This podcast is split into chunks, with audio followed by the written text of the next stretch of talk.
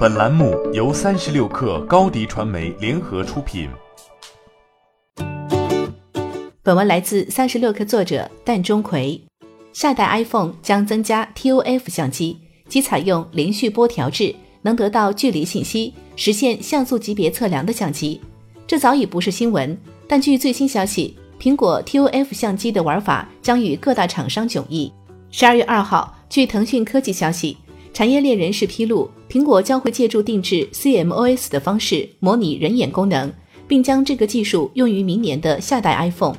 此外，这款 iPhone 会配备一枚用于 AR 的摄像头。虽然目前尚不清楚具体的应用模式，但外界结合此前分析师郭明基的预测，认为下代 iPhone 有可能会借助定制的 TOF 相机来获得类似人眼效果的 AR 应用场景。这可以说是 TOF 相机的一个新突破，因为现在其他厂商的 TOF 相机通常仅限于测距和模拟前景深效果。对于 AR 实景导航等功能远未涉及。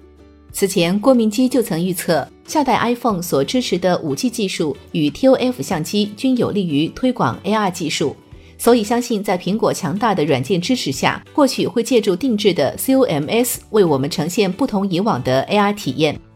根据此前的消息，明年新一代的 iPhone 将会拥有更小的刘海和更高的屏占比。该款机型因搭载 Face ID 而将继续采用刘海的造型。五点四二英寸和六点六八英寸的版本，刘海面积将略有缩小，而六点六八英寸版本则会将左右边框收窄，不会因为显示屏尺寸的增加而变得过于庞大。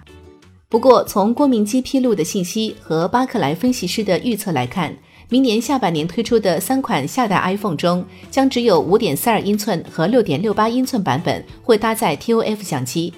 虽然明年的新款 iPhone 全线支持五 G 似乎没有悬念，但据韩国零部件供应商透露，五点四二英寸和六点零六英寸下代 iPhone 仍旧会有四 G 版本推出，而六点六八英寸机型则只有五 G 版本上市。距离下代新机发布还有很长时间。但可以确定的是，明年秋季将至少有三款 iPhone 新机面世，大概率全线支持 5G 网络技术，并且会有两个版本增加 TOF 相机，来提升拍照质量和应用 AR 技术。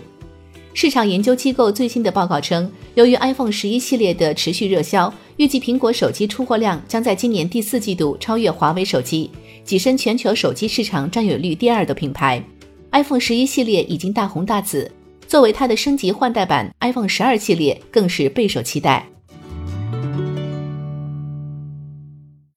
欢迎添加小小客微信，xs 三六 kr，加入克星学院，每周一封独家商业内参，终身学习社群，和大咖聊风口、谈创业，和上万客友交流学习。高迪传媒，我们制造影响力。商务合作，请关注新浪微博高迪传媒。